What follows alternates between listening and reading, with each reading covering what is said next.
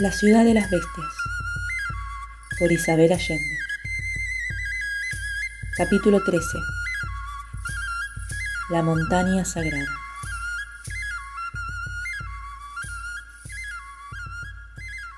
Bañado en transpiración, adolorido y ardiendo de fiebre, Alexander Cold, jaguar, recorrió un largo pasillo verde, cruzó un umbral de aluminio y vio a su madre.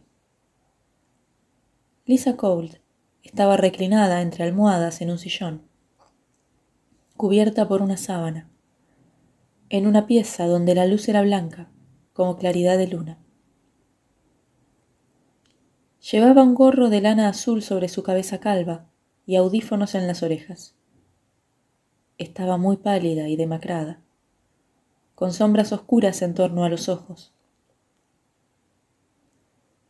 Tenía una delgada sonda conectada a una vena bajo la clavícula, por donde goteaba un líquido amarillo de una bolsa de plástico. Cada gota penetraba como el fuego de las hormigas directo al corazón de su madre. A miles de millas de distancia, en un hospital en Texas, Lisa Code recibía su quimioterapia. Procuraba no pensar en la droga que como un veneno entraba en sus venas para combatir el veneno peor de su enfermedad. Para distraerse, se concentraba en cada nota del concierto de flauta que estaba escuchando, el mismo que tantas veces le oyó ensayar a su hijo. En el momento en que Alex, delirante, soñaba con ella en plena selva, Lisa Cold vio a su hijo con toda nitidez. Lo vio de pie en el umbral de la puerta de su pieza, más alto y fornido, más maduro y más guapo de lo que recordaba. Lisa lo había llamado tanto con el pensamiento que no le extrañó verlo llegar. No se preguntó cómo ni por qué venía. Simplemente se abandonó a la felicidad de tenerlo a su lado. Alexander, murmuró.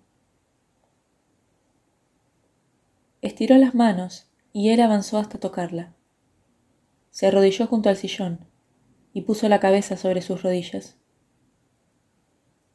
Mientras Lisa Cold repetía el nombre de su hijo y le acariciaba la nuca, oyó por los audífonos, entre las notas diáfanas de la flauta, la voz de él pidiéndole que luchara, que no se rindiera ante la muerte, diciéndole una y otra vez, Te quiero, mamá. El encuentro de Alexander Cole con su madre pudo haber durado un instante o varias horas. Ninguno de los dos lo supo con certeza. Cuando por fin se despidieron, los dos regresaron al mundo material fortalecidos. Poco después, John Cole entró a la habitación de su mujer y se sorprendió al verla sonriendo y con color en las mejillas. ¿Cómo te sientes, Lisa? preguntó solícito. Contenta, John, porque vino Alex a verme, contestó ella. Lisa, ¿qué dices? Alexander está en el Amazonas con mi madre, ¿no te acuerdas? murmuró su marido, aterrado ante el efecto que los medicamentos podían tener en su esposa. Sí, lo recuerdo. Pero eso no quita que estuvo aquí hace un momento. No puede ser, le rebatió su marido. Ha crecido. Se ve más alto y fuerte. Pero tiene el brazo izquierdo muy hinchado, le contó ella, cerrando los ojos para descansar. En el centro del continente sudamericano, en el ojo del mundo, Alexander Cole despertó de la fiebre. Tardó unos minutos en reconocer a la muchacha dorada que se inclinaba a su lado para darle agua. Ya eres un hombre, jaguar, dijo Nadia, sonriendo aliviada al verlo de vuelta entre los vivos. Mai preparó una pasta de plantas medicinales y la aplicó sobre el brazo de Alex, con lo cual en pocas horas se dieron la fiebre y la hinchazón. El chamán le explicó que, tal como en la selva hay venenos que matan sin dejar huella, existen miles y miles de remedios naturales. El muchacho le describió la enfermedad de su madre y le preguntó si conocía alguna planta capaz de aliviarla. Hay una planta sagrada que debe mezclarse con el agua de la salud, replicó el chamán. ¿Puedo conseguir esa agua y esa planta? Puede ser y puede no ser. Hay que pasar por muchos trabajos. Haré todo lo necesario, exclamó Alex. Al día siguiente, el joven estaba magullado y en cada picadura de hormiga lucía una pepa roja. Pero estaba en pie y con apetito. Cuando le contó su experiencia a Nadia, ella le dijo que las niñas de la tribu no pasaban por una ceremonia de iniciación, porque no la necesitaban. Las mujeres saben cuándo han dejado atrás la niñez, porque su cuerpo sangra, y así les avisa. Ese era uno de aquellos días en que Tajama y sus compañeros no habían tenido suerte con la caza, y la tribu solo dispuso de maíz y unos cuantos peces.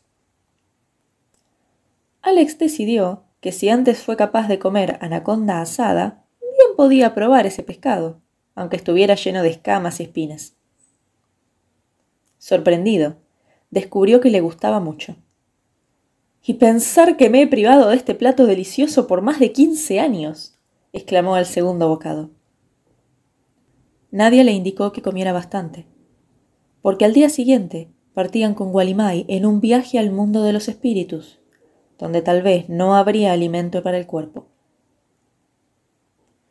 Dice Gualimay que iremos a la montaña sagrada, donde viven los dioses, dijo Nadia. ¿Qué haremos allí? Buscaremos los tres huevos de cristal que aparecieron en mi visión. Walimai cree que los huevos salvarán a la gente de la neblina. El viaje comenzó al amanecer. Apenas salió el primer rayo de luz en el firmamento. Walimai marchaba adelante, acompañado por su bella esposa Ángel, quien a ratos iba de la mano del chamán, y a ratos volaba como una mariposa por encima de su cabeza, siempre silenciosa y sonriente. Alexander Cold lucía orgulloso un arco y flechas, las nuevas armas entregadas por Tajama al término del rito de iniciación. Nadia llevaba una calabaza con sopa de plátano y unas tortas de mandioca, que Iyomi les había dado para el camino. El brujo no necesitaba provisiones, porque a su edad se comía muy poco, según dijo. No parecía humano. Se alimentaba con sorbos de agua y unas cuantas nueces que chupaba lentamente con sus encías desdentadas. Dormía apenas, y le sobraban fuerzas para seguir caminando cuando los jóvenes se caían del cansancio. Echaron a andar por las llanuras boscosas del altiplano en dirección al más alto de los tepuis, una torre negra y brillante como una escultura de obsidiana. Alex consultó su brújula y vio que siempre se dirigían hacia el este. No existía un sendero visible, pero Walimai se internaba en la vegetación con pasmosa seguridad, ubicándose entre los árboles, valles, colinas, ríos y cascadas, como si llevara un mapa en la mano. A medida que avanzaban, la naturaleza cambiaba. Walimai señaló el paisaje diciendo que ese era el reino de la Madre de las Aguas, y en verdad, había una increíble profusión de cataratas y caídas de agua. Hasta allí todavía no habían llegado aún los garimpeiros buscando oro y piedras preciosas, pero todo era cuestión de tiempo. Los mineros actuaban en grupos de cuatro o cinco y eran demasiado pobres para disponer de transporte aéreo. Se movían a pie por un terreno lleno de obstáculos o en canoa por los ríos. Sin embargo, había hombres como Mauro Carías, que conocían las inmensas riquezas de la zona y contaban con recursos modernos. Lo único que los atajaba de explotar las minas con chorros de agua a presión capaces de pulverizar el bosque y transformar el paisaje en un lodazal eran las nuevas leyes de protección del medio ambiente y de los indígenas. Las primeras se violaban constantemente, pero ya no era tan fácil hacer lo mismo con las segundas, porque los ojos del mundo estaban puestos en esos indios del Amazonas, últimos sobrevivientes de la edad de piedra. Ya no podían exterminarlos a bala y fuego, como habían hecho hasta hacía muy pocos años, sin provocar una reacción internacional. Alex calculó una vez más la importancia de las vacunas de la doctora Omaira Torres y del reportaje para el International Geographic de su abuela, que alertaría a otros países sobre la situación de los indios. ¿Qué significaban los tres huevos de cristal que nadie había visto en su sueño? ¿Por qué debían emprender ese viaje con el chamán? Le parecía más útil tratar de reunirse con la expedición, recuperar las vacunas y que su abuela publicara su artículo. Él había sido designado por Iyomi jefe para negociar con los Nahab y sus pájaros de ruido y viento. Pero en vez de cumplir su cometido, estaba alejándose más y más de la civilización. No había lógica alguna en lo que estaban haciendo, pensó con un suspiro. Ante él se alzaban los misteriosos y solitarios tepuis, como construcciones de otro planeta. Los tres viajeros caminaron de sol a sol a buen paso, deteniéndose para refrescar los pies y beber agua en los ríos. Alex intentó cazar un tucán que descansaba a pocos metros sobre una rama, pero su flecha no dio en el blanco. Luego apuntó a un mono que estaba tan cerca que podía ver su dentadura amarilla, y tampoco logró cazarlo. El mono le devolvió el gesto con morisquetas, que le parecieron francamente sarcásticas. Pensó cuán poco le servían sus flamantes armas de guerrero. Si sus compañeros dependían de él para alimentarse, morirían de hambre. Walimai señaló unas nueces que resultaron sabrosas y los frutos de un árbol que el chico no logró alcanzar. Los indios tenían los dedos de los pies muy separados, fuertes y flexibles. Podían subir con agilidad increíble por palos lisos. Esos pies, aunque callosos como cuero de cocodrilo, eran también muy sensibles. Los utilizaban incluso para tejer canastos o cuerdas. En la aldea, los niños comenzaban a ejercitarse entre par apenas podían ponerse en pie. En cambio, Alexander, con toda su experiencia en escalar montañas, no fue capaz de encaramarse al árbol para sacar la fruta. Walimai, Nadia y Borobá lloraban de risa con sus fallidos esfuerzos, y ninguno demostró ni un ápice de simpatía cuando aterrizó sentado desde una buena altura, machucándose las asentaderas y el orgullo se sentía pesado y torpe como un paquidermo. Al atardecer, después de muchas horas de marcha, Walimai indicó que podían descansar. Se introdujo al río con el agua hasta las rodillas, inmóvil y silencioso, hasta que los peces olvidaron su presencia y empezaron a rondarlo. Cuando tuvo una presa al alcance de su arma, la ensartó con su corta lanza y entregó a Nadia un hermoso pez plateado, todavía coleando. ¿Cómo lo hace con tanta facilidad? quiso saber Alex, humillado por sus fracasos anteriores. Le pide permiso al pez. Le explica que debe matarlo por necesidad. Después le da las gracias por ofrecer su vida para que nosotros vivamos, aclaró la chica. Alexander pensó que al principio del viaje se hubiera reído de la idea. Pero ahora escuchaba con atención lo que decía su amiga. El pez entiende porque antes se comió a otros. Ahora es su turno de ser comido. Así son las cosas, añadió ella. El chamán preparó una pequeña fogata para asar la cena, que les devolvió las fuerzas, pero él no probó sino agua. Los muchachos, durmieron acurrucados entre las fuertes raíces de un árbol para defenderse del frío, pues no hubo tiempo de preparar hamacas con cortezas como habían visto en la aldea. Estaban cansados y debían seguir viaje muy temprano.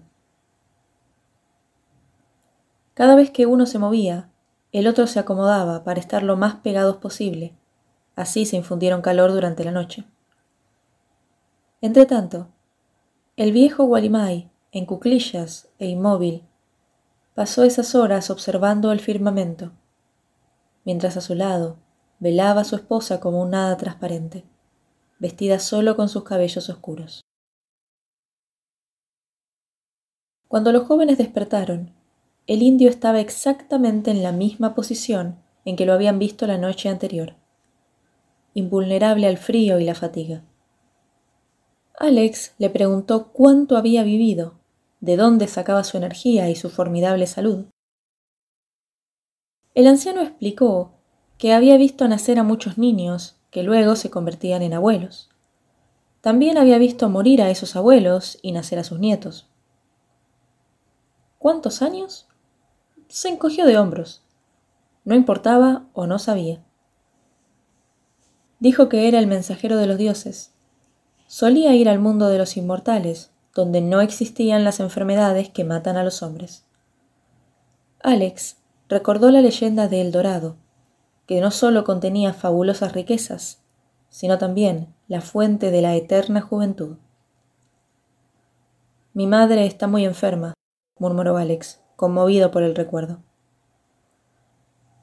La experiencia de haberse trasladado mentalmente al hospital en Texas para estar con ella había sido tan real que no podía olvidar los detalles. Desde el olor a medicamento de la habitación hasta las delgadas piernas de Lisa Cole bajo la sábana, donde él había apoyado la frente. Todos morimos, dijo el chamán. Sí, pero ella es joven. Unos se van jóvenes, otros ancianos. Yo he vivido demasiado. Me gustaría que mis huesos descansaran en la memoria de otros, dijo Walimay. Al mediodía siguiente, llegaron a la base del más alto tepuy del ojo del mundo. Un gigante, cuya cima se perdía en una corona espesa de nubes blancas. Walimay explicó que la cumbre jamás se despejaba y nadie, ni siquiera el poderoso Rajacanarigua, había visitado ese lugar sin ser invitado por los dioses. Agregó que desde hacía miles de años, desde el comienzo de la vida, cuando los seres humanos fueron fabricados con el calor del Sol Padre, la sangre de la Luna y el barro de la Tierra Madre, la gente de la neblina conocía la existencia de la morada de los dioses en la montaña. En cada generación había una persona, siempre un chamán, que había pasado por muchos trabajos de expiación, quien era designado para visitar el Tepuy y servir de mensajero. Ese papel le había tocado a él, había estado allí muchas veces, había vivido con los dioses y conocía sus costumbres. Estaba preocupado, les contó, porque aún no había entrenado a su sucesor. Si él moría, ¿quién sería el mensajero? En cada uno de sus viajes espirituales lo había buscado, pero ninguna visión había venido en su ayuda. Cualquier persona no podía ser entrenada. Debía ser alguien nacido con alma de chamán, alguien que tuviera el poder de curar, dar consejo e interpretar los sueños. Esa persona demostraba desde joven su talento Debía ser muy disciplinado para vencer tentaciones y controlar su cuerpo. Un buen chamán carecía de deseos y necesidades. Esto es en breve lo que los jóvenes comprendieron del largo discurso del brujo, quien hablaba en círculos, repitiendo, como si recitara un interminable poema. Les quedó claro, sin embargo, que nadie más que él estaba autorizado para cruzar el umbral del mundo de los dioses aunque en un par de ocasiones extraordinarias otros indios entraron también. Esta sería la primera vez que se admitían visitantes forasteros desde el comienzo de los tiempos. ¿Cómo es el recinto de los dioses? preguntó Alex. Más grande que el más grande de los yabonos, brillante y amarillo como el sol. El dorado. ¿Será esa la legendaria ciudad de oro que buscaron los conquistadores? preguntó ansioso el muchacho. Puede ser y puede no ser, contestó Walimai, quien carecía de referencias para saber lo que era una ciudad, reconocer el oro o imaginar a los conquistadores. ¿Cómo son los dioses? ¿Son como la criatura que nosotros llamamos la bestia? Pueden ser y pueden no ser. ¿Por qué nos ha traído hasta aquí? Por las visiones. La gente de la neblina puede ser salvada por un águila y un jaguar. Por eso ustedes han sido invitados a la morada secreta de los dioses. Seremos dignos de esa confianza. Nunca revelaremos la entrada, prometió Alex. No podrán. Si salen vivos, lo olvidarán, replicó simplemente el indio. Si salgo vivo. Alexander nunca se había puesto en el caso de morir joven. En el fondo consideraba la muerte como algo más bien desagradable que le ocurría a los demás. A pesar de los peligros enfrentados en las últimas semanas, no dudó que volvería a reunirse con su familia. Incluso preparaba las palabras para contar sus aventuras, aunque tenía pocas esperanzas de ser creído. ¿Cuál de sus amigos podría imaginar que él estaba entre seres de la edad de piedra y que incluso podría encontrar el dorado? Al pie del tepuy se dio cuenta de que la vida estaba llena de sorpresas.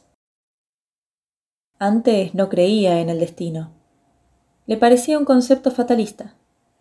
Creía que cada uno es libre de hacer su vida como se le antoja y él estaba decidido a hacer algo muy bueno de la suya, a triunfar y ser feliz. Ahora todo eso le parecía absurdo. Ya no podía confiar solo en la razón. Había entrado al territorio incierto de los sueños, la intuición y la magia. Existía el destino, y a veces había que lanzarse a la aventura y salir a flote improvisando de cualquier manera tal como hizo cuando su abuela lo empujó al agua a los cuatro años y tuvo que aprender a nadar. No quedaba más remedio que zambullirse en los misterios que lo rodeaban. Una vez más tuvo conciencia de los riesgos. Se encontraba solo, en medio de la región más remota del planeta, donde no funcionaban las leyes conocidas. Debía admitirlo.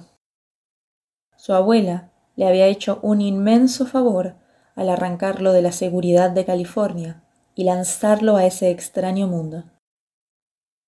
No solo Tahama y sus hormigas de fuego lo habían iniciado como adulto, también lo había hecho la inefable Kate Colt. Walimai dejó a sus dos compañeros de viaje descansando junto a un arroyo, con instrucciones de esperarlo, y partió solo. En esa zona del altiplano, la vegetación era menos densa, y el sol del mediodía caía como plomo sobre sus cabezas.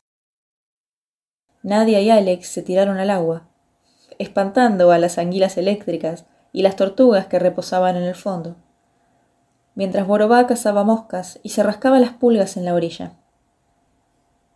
El muchacho se sentía absolutamente cómodo con esa chica. Se divertía con ella y le tenía confianza porque en ese ambiente era mucho más sabia que él. Le parecía raro sentir tanta admiración por alguien de la edad de su hermana. A veces caía en la tentación de compararla con Cecilia Burns, pero no había por dónde empezar a hacerlo. Eran totalmente distintas. Cecilia Burns estaría tan perdida en la selva como Nadia Santos lo estaría en una ciudad. Cecilia se había desarrollado temprano, y a los quince años ya era una joven mujer. Él no era su único enamorado. Todos los chicos de la escuela tenían las mismas fantasías. Nadia, en cambio, todavía era larga y angosta como un junco, sin formas femeninas, puro hueso y piel bronceada, un ser andrógino con olor a bosque. A pesar de su aspecto infantil, inspiraba respeto. Poseía aplomo y dignidad. Tal vez porque carecía de hermanas o amigas de su edad, actuaba como un adulto. Era seria, silenciosa, concentrada. No tenía la actitud chinchosa que a Alex tanto le molestaba de otras niñas. Detestaba cuando las chicas cuchicheaban y se reían entre ellas. Se sentía inseguro, pensaba que se burlaban de él. No hablamos siempre de ti, Alexander Colt. Hay otros temas más interesantes, le había dicho una vez Cecilia Burns delante de toda la clase. Pensó que Nadia nunca lo humillaría de ese modo.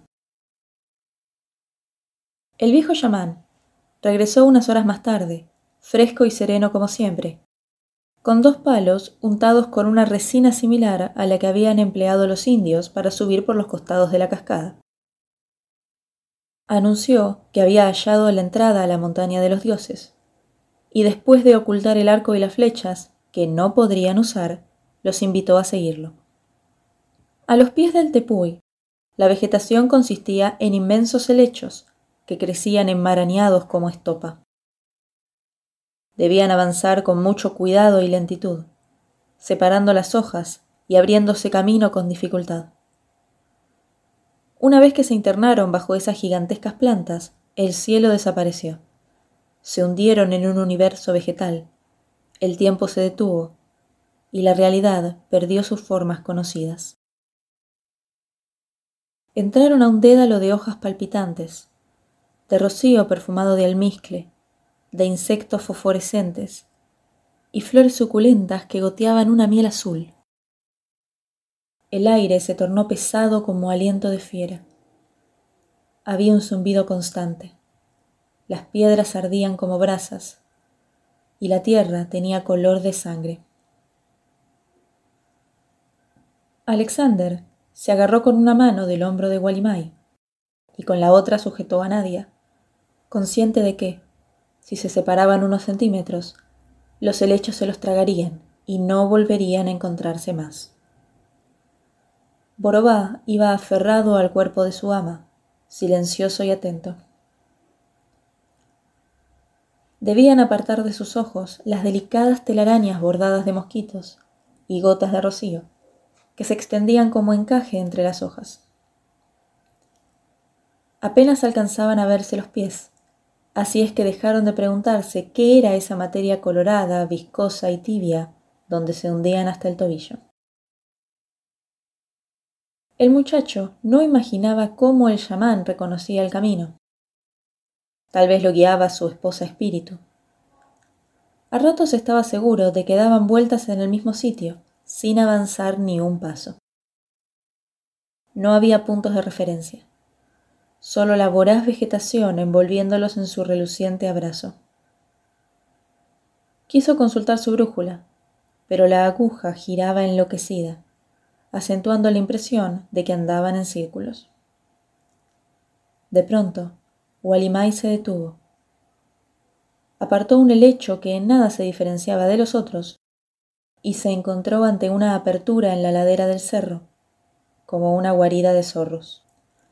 El brujo entró gateando y ellos lo siguieron. Era un pasaje angosto, de unos tres o cuatro metros de largo, que se abría a una cueva espaciosa, alumbrada apenas por un rayo de luz que provenía del exterior, donde pudieron ponerse de pie. Walimai procedió a frotar sus piedras para hacer fuego con paciencia, mientras Alex pensaba que nunca más saldría de su casa sin fósforos. Por fin, la chispa de las piedras prendió una paja, que Walimai usó para encender la resina de una de las antorchas. En la luz vacilante, vieron elevarse una nube oscura y compacta de miles y miles de murciélagos. Estaban en una caverna de roca, rodeados de agua que chorreaba por las paredes y cubría el suelo como una laguna oscura. Varios túneles naturales salían en diferentes direcciones, unos más amplios que otros, formando un intrincado laberinto subterráneo. Sin vacilar, el indio se dirigió a uno de los pasadizos, con los muchachos pisándole los talones. Alex recordó la historia del hilo de Ariadna, que según la mitología griega, permitió a Teseo regresar de las profundidades del laberinto, después de matar al feroz Minotauro. Él no contaba con un rollo de hilo para señalar el camino, y se preguntó cómo saldrían de allí en caso que fallara Walimay. Como la aguja de su brújula vibraba sin rumbo, dedujo que se hallaba en un campo magnético. Quiso dejar marca con su navaja en las paredes, pero la roca era dura como granito y habría necesitado horas para tallar una muesca. Avanzaban de un túnel a otro, siempre ascendiendo por el interior del tepuy, con la improvisada antorcha como única defensa contra las tinieblas absolutas que los rodeaban. En las entrañas de la tierra no reinaba un silencio de tumba como él hubiera imaginado, sino que oían aleteo de murciélagos, chillidos de ratas, carreras de pequeños animales, goteo de agua y un sordo golpe rítmico, el latido de un corazón, como si se encontraran dentro de un organismo vivo, un enorme animal en reposo. Ninguno habló, pero a veces Borobá lanzaba un grito asustado y entonces el eco del laberinto les devolvía el sonido multiplicado. El muchacho se preguntó qué clase de criaturas albergarían esas profundidades. Tal vez serpientes o escorpiones venenosos. Pero decidió no pensar en ninguna de esas posibilidades y mantener la cabeza fría, como parecía tenerla Nadia, quien marchaba tras Walimai, muda y confiada. Poco a poco vislumbraron el fin del largo pasadizo vieron una tenue claridad verde, y al asomarse se encontraron en una gran caverna, cuya hermosura era casi imposible de describir. Por alguna parte entraba suficiente luz para alumbrar un vasto espacio, tan grande como una iglesia, donde se alzaban maravillosas formaciones de roca y minerales, como esculturas. El laberinto que habían dejado atrás era de piedra oscura, pero ahora estaban en una sala circular, iluminada, bajo una bóveda de cristal, rodeado de cristales y piedras preciosas. Alex sabía muy poco de minerales, pero pudo reconocer ópalos, topacios, ágatas, trozos de cuarzo y alabastro, jade y turmalina. Vio cristales como diamantes, otros lechosos, unos que parecían iluminados por dentro, otros veteados de verde, morado y rojo, como si estuvieran incrustados de esmeraldas, amatistas y rubíes. Estalactitas transparentes pendían del techo como puñales de hielo, goteando agua calcárea. Olía a humedad y sorprendentemente a flores. La mezcla era un aroma rancio, intenso y penetrante, un poco nauseabundo, mezcla de perfume y tumba. El aire era frío y crujiente, como suele serlo en invierno después de nevar. De pronto, vieron que algo se movía en el otro extremo de la gruta, y un instante después, se desprendió de una roca de cristal algo azul que parecía un extraño pájaro algo así como un reptil alado. El animal estiró las alas disponiéndose a volar. Y entonces Alex lo vio claramente. Era similar a los dibujos que había visto de los legendarios dragones, solo que del tamaño de un gran pelícano y muy bello. Los terribles dragones de las leyendas europeas, que siempre guardaban un tesoro o una doncella prisionera, eran definitivamente repelentes. El que tenía ante los ojos, sin embargo, era como los dragones que había visto en las festividades del barrio chino en San Francisco, pura alegría y vitalidad. De todos modos, abrió una baja del ejército suizo y se dispuso a defenderse. Pero Walimai lo tranquilizó con un gesto. La mujer espíritu del chamán, liviana como una libélula, cruzó volando la gruta y fue a posarse entre las alas del animal, cabalgándolo. Borobá chilló aterrado y mostró los dientes, pero nadie lo hizo callar, embobada ante el dragón. Cuando logró reponerse lo suficiente, empezó a llamar en el lenguaje de las aves y de los reptiles con la esperanza de atraerlo. Pero el fabuloso animal examinó de lejos a los visitantes con sus pupilas coloradas e ignoró el llamado de nadie. Luego levantó el vuelo, elegante y ligero, para dar una vuelta olímpica por la bóveda de la gruta, con la esposa de Walimay en el lomo. Como si quisiera simplemente mostrar la belleza de sus líneas y de sus escamas fosforescentes. Por último, regresó a posarse sobre la roca de cristal azul, dobló sus alas y aguardó con la actitud impasible de un gato. El espíritu de la mujer volvió donde su marido y allí quedó flotando, suspendida en el aire. Alex pensó cómo podría describir después lo que ahora veían sus ojos. Habría dado cualquier cosa por tener la cámara de su abuela, para dejar pruebas de que ese lugar y esos seres existían de verdad que él no había naufragado en la tempestad de sus propias alucinaciones. Dejaron la caverna encantada y el dragón alado con cierta lástima, sin saber si acaso volverían a verlos. Alex todavía procuraba encontrar explicaciones racionales para lo que sucedía. En cambio, nadie aceptaba lo maravilloso sin hacer preguntas. El muchacho supuso que esos tepuis, tan aislados del resto del planeta, eran los últimos enclaves de la era paleolítica, donde se habían preservado intactas la flora y la fauna de miles de años atrás. Posiblemente se encontraban en una especie de isla de las Galápagos, donde las especies más antiguas habían escapado de las mutaciones o de la extinción.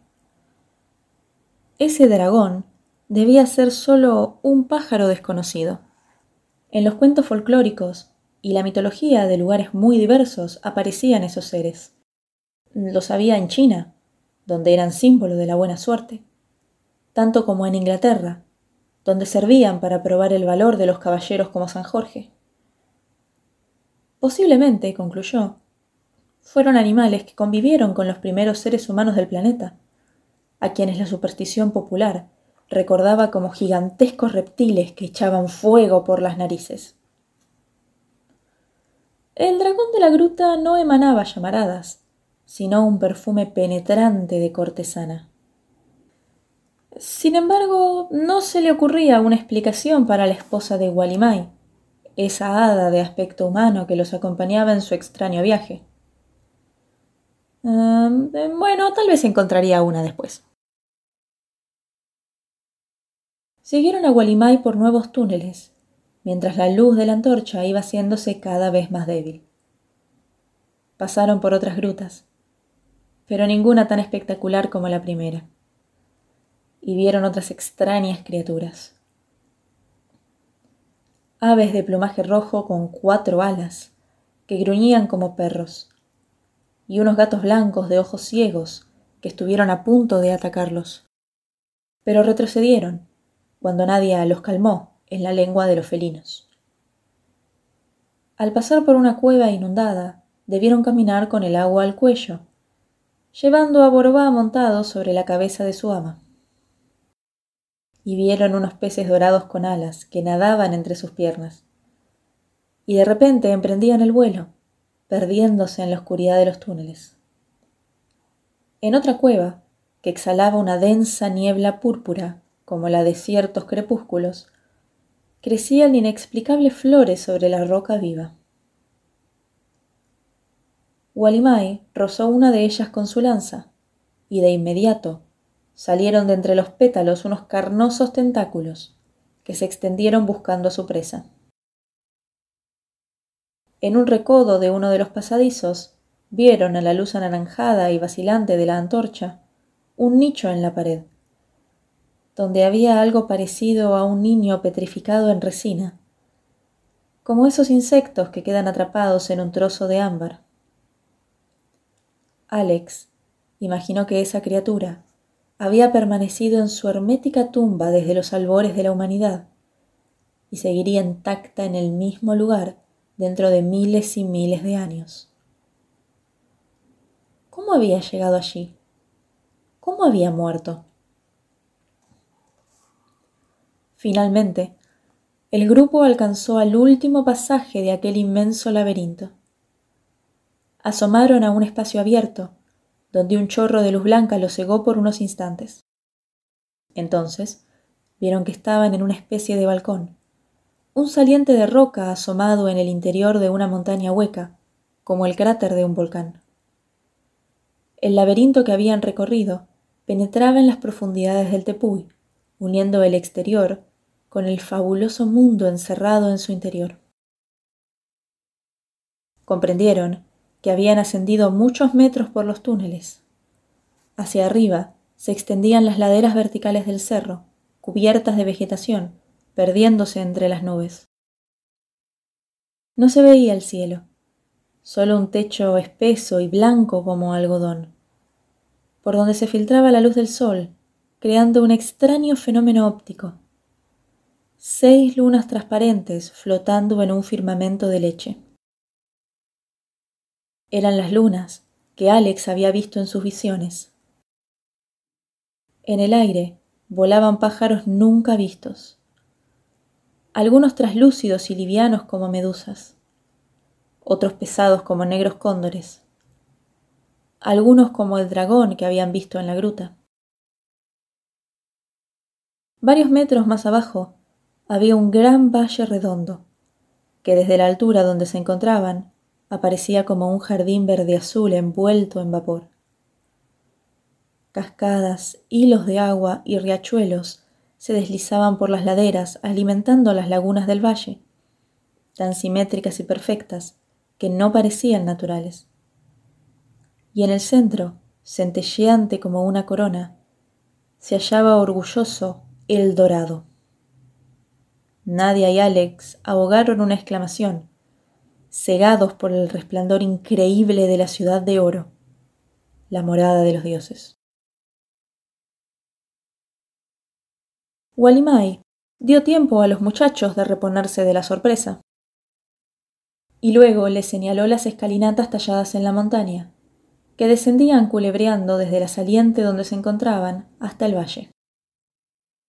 A medida que bajaban, se dieron cuenta de que la flora era tan extraordinaria como la fauna que habían vislumbrado. Las plantas, flores y arbustos de la ladera eran únicos. Al descender, aumentaba el calor y la humedad. La vegetación se volvía más densa y exuberante, los árboles más altos y frondosos, las flores más perfumadas, los frutos más suculentos. La impresión, aunque de gran belleza, no resultaba apacible, sino vagamente amenazante, como un misterioso paisaje de Venus. La naturaleza latía, jadeaba, crecía ante sus ojos, acechaba. Vieron moscas amarillas y transparentes como topacios, escarabajos azules provistos de cuernos, grandes caracoles tan coloridos que de lejos parecían flores, exóticos lagartos rayados, roedores con afilados colmillos curvos, ardillas sin pelo, saltando como gnomos desnudos entre las ramas. Al llegar al valle y acercarse a El Dorado, los viajeros comprendieron que no era una ciudad y tampoco era de oro. Se trataba de una serie de formaciones geométricas naturales, como los cristales que habían visto en las grutas. El color dorado provenía de mica, un mineral sin valor, y pirita, bien llamada oro de tontos. Alex esbozó una sonrisa, pensando que si los conquistadores y tantos otros aventureros hubieran logrado vencer los increíbles obstáculos del camino para alcanzar el dorado, habrían salido más pobres de lo que llegaron.